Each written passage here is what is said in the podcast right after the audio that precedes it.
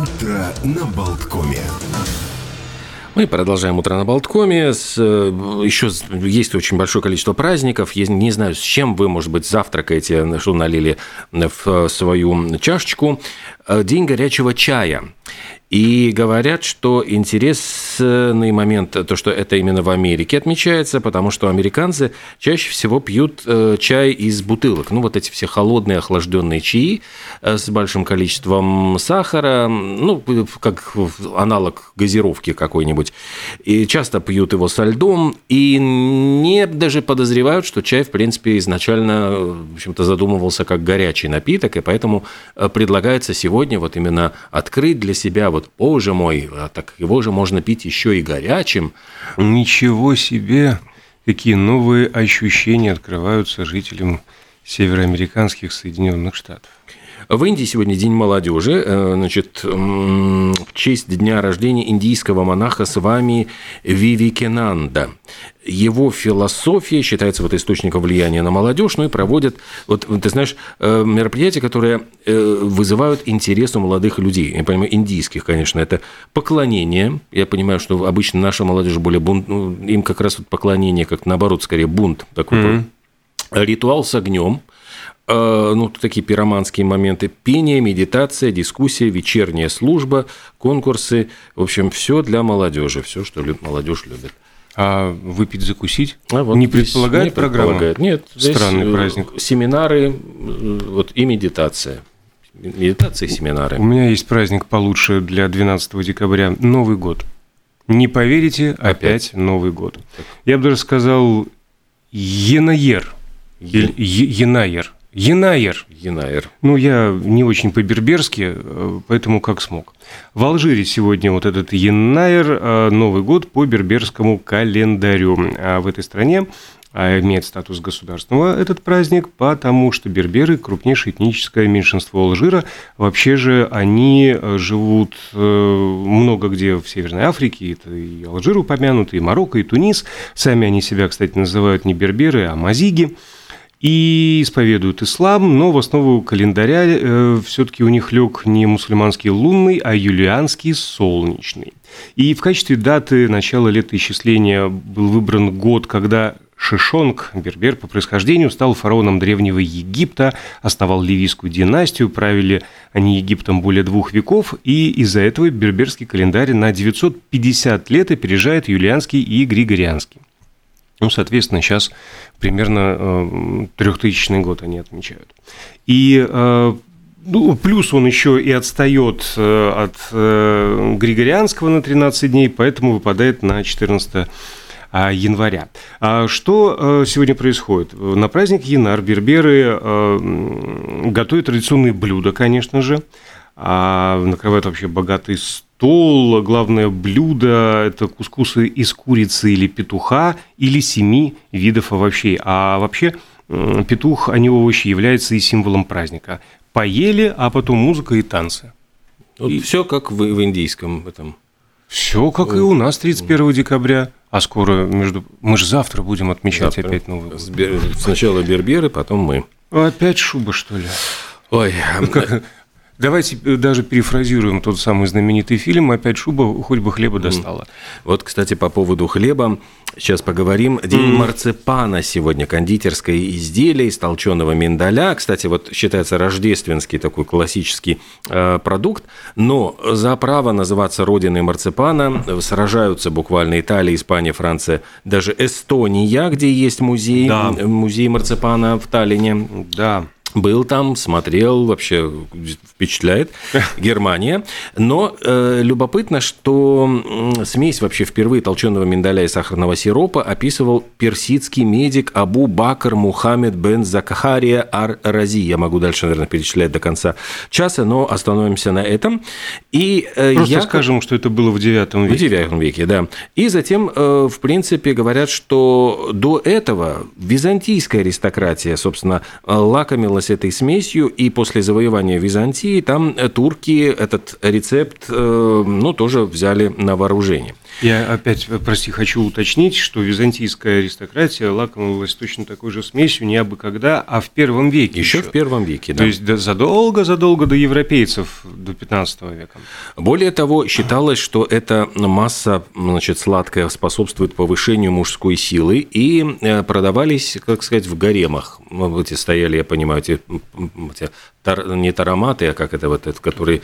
Марципанометы. Марципанометы, да, все э, ели с удовольствием.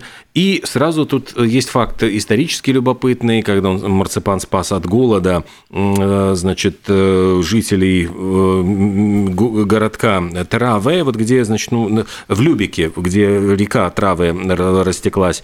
И вот сразу вспоминается знаменитая фраза «нет хлеба, ешьте пирожные». Дело в том, что жители оказались отрезанными от материала материковой части, а у них исчезла мука, пополнить запасы было негде, и вдруг вспомнили, что на складах лежат э, буквально мешки импортного миндаля, и есть запас сахара. И стали молоть эту муку значит, из миндаля. Э, с сахаром получалась вот эта съедобная масса, и так вот, получается, миндалем и питались. То есть, знаешь, это вот э, опять эта икра уже надоела, никаких сил нет есть. Угу. Дальше э, больше, откуда появилось слово марципан, вот идутся тоже у лингвистов споры. Есть итальянское выражение мартовский хлеб, марцапаны. Есть древнеримское хлеб в честь святого Марка, есть греческое словечко, значит, кашица, которое тоже вот э, считают, что прообраз марципана. Ну и какой-то вот действительно вот момент его производили аптекари, то есть его выписывали буквально, э, бежали в аптеку от меланхолии, от всяких там э, других, ну, аристократические болезни. Понятно, что вы, батенька, значит, фигней страдаете, а какая у вас может быть меланхолия, если вы там... Да, иди дальше, паши. Паши, да. А, ну, а такие вот рецепты выписывались еще вот в 16 Это веке. У графа у нас опять меланхолия сделалась. Да, но э, ты рассказал про Любик, про то, как они спаслись этим самым марципановым хлебом. Во, во времена голода. Да, собственно, поэтому э, в немецком языке и нашло, ну, точнее, нашло отражение эта история. И есть же э, марципан-брод, вот эти вот брусочки марципана называются марципановый хлеб, и марципан-картофелин, ну, то есть круглые конфетки, тоже на основе марципана да. марципан в мундире. Есть марципан для бедных, да. персипан. Э, его готовят э, вместо миндаля косточки абрикоса или персика. Ну, то есть э, такой заменитель более того, есть горький марципан, то есть с такой ореховой горчинкой, его готовят в Кёнигсберге. А еще, ну там вот э, скорее у них такие, как в виде булочек и рогаликов выпекается, ну делается эта смесь очень интересная. Ишь ты, ишь ты в Кёнигсберге. Да, в Кёнигсберге Я там думал, они в Калининграде. Ну это тогда, ну может сейчас в Калининграде его и готовят, но просто я говорю, что тогда, когда он был Кёнигсбергом, тогда, в принципе, вот его и эти марципановые конфеты очень сильно э, пользовались популярностью. Есть марципановый пластилин. Вот это потрясающая совершенно история, э, поскольку из марципана легко можно все лепить. Э, ну вот эти музеи марципана, они показывают, как там чуть ли не человеческие головы вылеплены, там бог знает чего. И предлагают полепить игрушки, которые можно затем вылепил, съел, вылепил, съел. Это же произведение искусства взять так вот и прям в рот, и жевать, жевать, жевать, жевать. Ну, что делать? А, это же культура.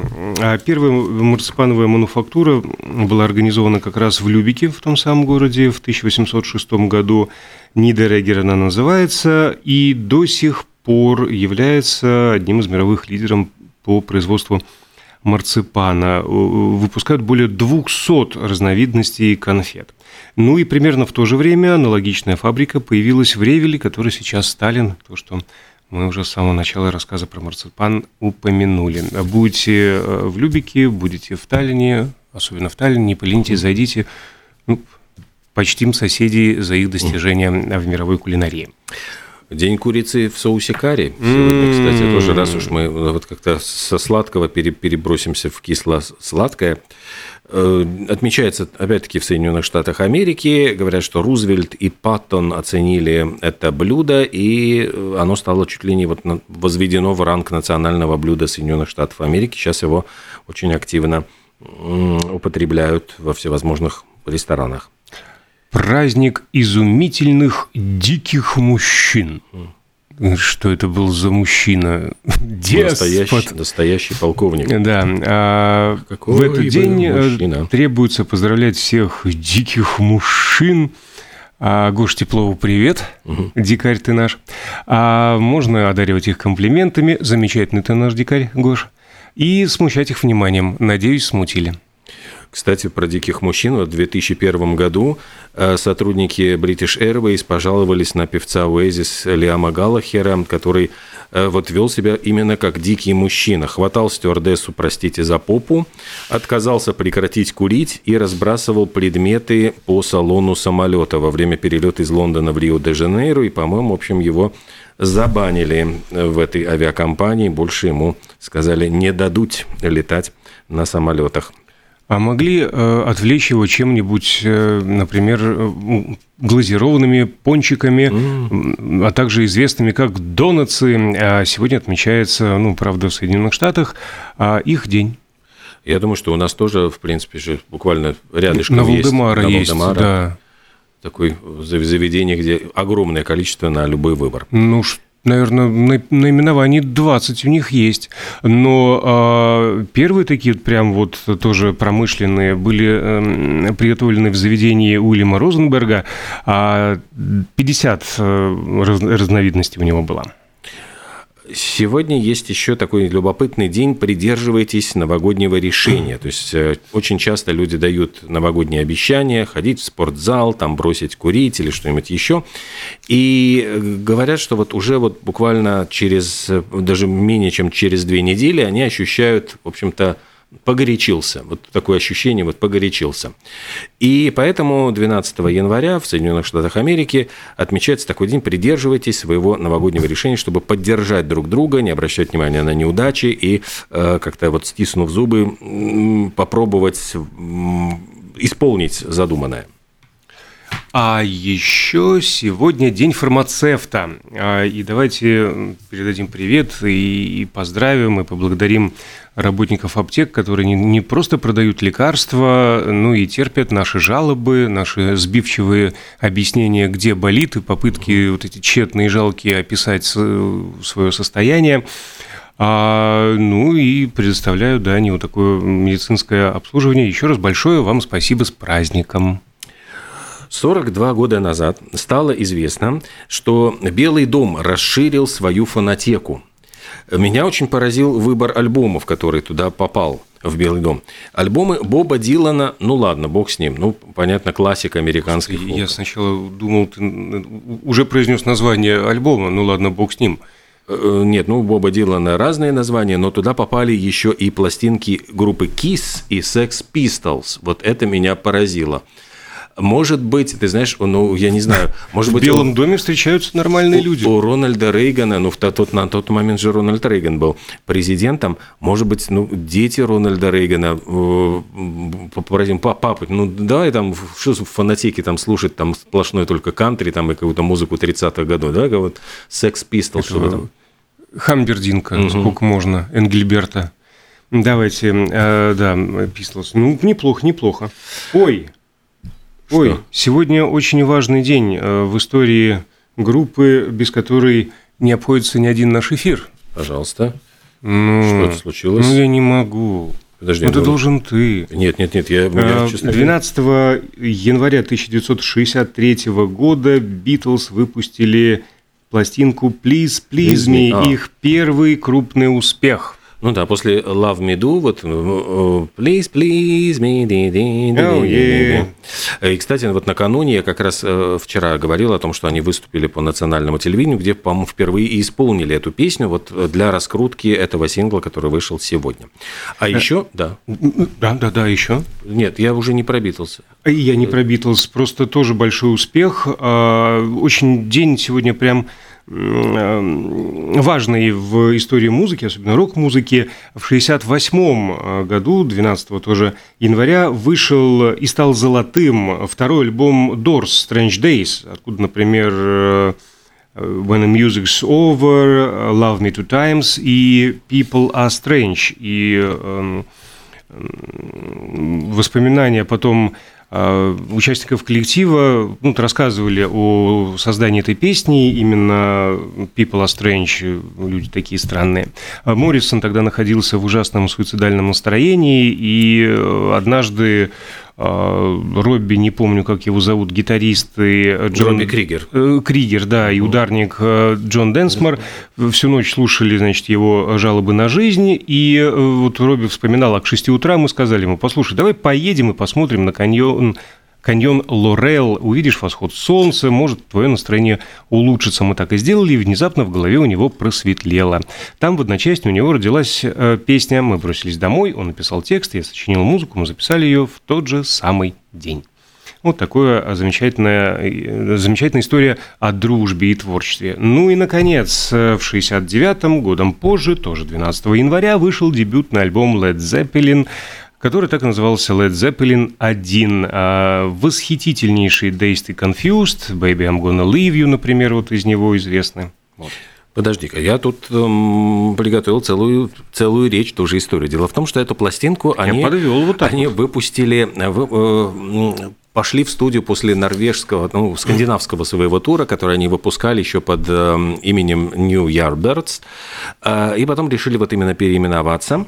Пришли в студию Olympic Studios в Лондоне, и эту пластинку, которая считается ну, одной из таких э, вершин записали всего лишь за 36 часов. То есть это считается, во-первых, ну, невероятно быстрым э, рекордом записи альбома, потому что они откатали этот, отработали весь материал, собственно говоря, во время этого турне, концертного турне, и э, они писали все вживую. То есть практически вот все песни были записаны ну, там, с одного-двух дублей, практически никаких наложений не было. Но учитывая, что они все примерно по 6-8 минут, ну это прям действительно рабочий подвиг. Да-да-да. Э, там, кстати, эксперт вот по истории э, Led Zeppelin Дэйв Льюис говорит, ну если исключить вот первый дебютный альбом Beatles, который они записали за 12 часов, то есть они практически там просто зашли, там с одного-двух дублей все, все песни откатали. Говорит, вот это сам самое было эффективное использование студийного времени в истории рок-музыки. Дело в том, что они еще не подписали контракт, они с одной э, компанией звукозаписывающей, и поэтому Джимми Пейдж, который, в принципе, вот и был, ну, по большому счету, идейным вдохновителем, потому что он унаследовал права Yardbirds, которая распалась, ну, ему нужно было выполнить э, обязательства по концертам, он собрал новую команду, вот как раз пригласив Планта, э, Джона Пола Джонса и Бонома, и они пришли вот в эту студию и записывались за свои деньги. И э, считают, ну вот они заплатили за стоимость всего лишь 1782 фунта. Почему он говорит такая точность? Потому что я сам оплатил этот чек, ну, плант, как говорил. Mm. То есть я, я, я заплатил, но они в результате получили творческую свободу, потому что он говорил, что мы записывали то, что хотели. То есть над нами никто не стоял из студии, не говорил, вот это там сделайте покороче, это там вот это. То есть они за свои деньги могли сделать сделать то, что хотели.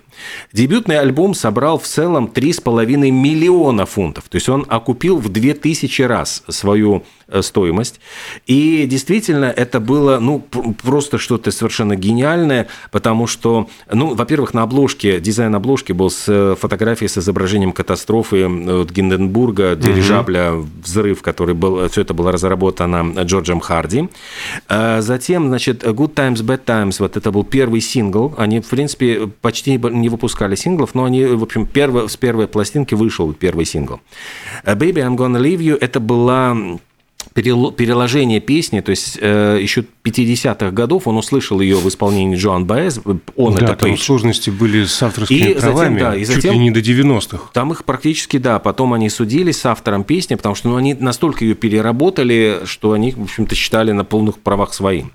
Dazed and Confused, которая тоже была не их, она была э, придумана, сочинена Джейком Холмсом, но, тем не менее, вот композитором был указан Пейдж. Вот с этой, кстати, композицией там было, вот у них было судебное разбирательство. Но э, любопытно, что они играли там, значит, на концертах, вообще вытворяли с этим Dazed and Confused, там Пейдж играл на гитаре скрипичным смычком. Да, Они там такое. устраивали э, такие там какие-то переходы на другие композиции. В общем, они играли эту Dazed and Confused 30 минут на концертах. Э, потому что у них там были уходы в другие композиции, у них были какие-то, ну, совершенно переходы, импровизации. То есть, э, понятно, что на альбоме она там, по ну, порядка 6, по-моему, минут, но э, на концертах 30 минут. Э, ну, и там же была Communication Breakdown и How Many More Times. Также это был их обязательный заключительный концертный номер в карьере. Вот, а Communication Breakdown они исполняли чаще всего на бис. Вот, ну, собственно говоря, вот действительно пластинка историческая и в 69 году прогремела очень сильно. А пока мы готовились к эфиру, пока спали, пока ехали на работу, мир э, пережил две утраты. А, во-первых, вчера скончалась супермодель 90-х Татьяна Патиц, всего лишь 56. Э, вот немецкое издание «Волк» э, сообщает о ее об ее уходе. И Джефф Бек, гитарист. Ой-ой-ой. Да, вот те самые упомянутые и Yardbirds, mm. и, ну, то есть вот начинал с он... С Клэптоном сколько? Да, там, да, сколько с Клэптоном, сольно, сколько он э, выступал. И, и, и, и, между прочим, последняя его запись – это июль прошлого года вместе с Джонни Деппом, его диск, в смысле Джона Деппа. Ну, вот так вот. Да, печально так, такие От бактериального менингита на 79-м году жизни. Ну, это на самом деле утрата для всего мира музыки. Э, есть у нас еще минутка или нет? Минутка есть. Давайте э, о забавном. Э, про Сильвестра Сталлоне, который сейчас опять зазвездил в сериале «Король Талсы». Угу. Живем в ожидании финальной десятой серии. А... Ну, король Венспил, ну, надо пройтись по всем городам латвийским, я считаю. Король Лепа и там... А, ну да, было бы интересно, если бы то же самое учудил в одном из латвийских городков.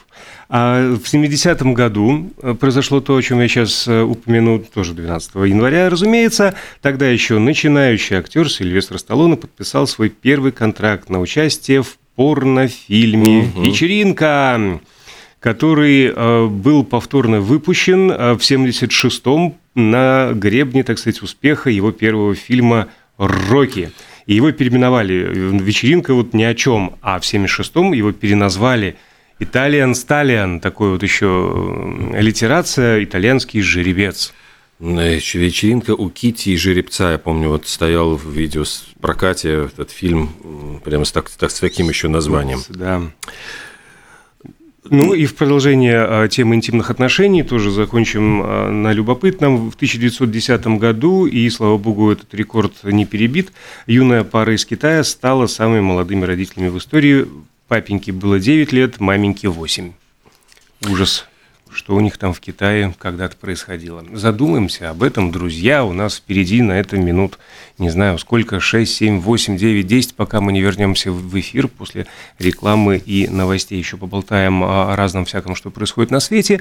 Ну и в половину десятого нас ждет гость, как всегда, интересный.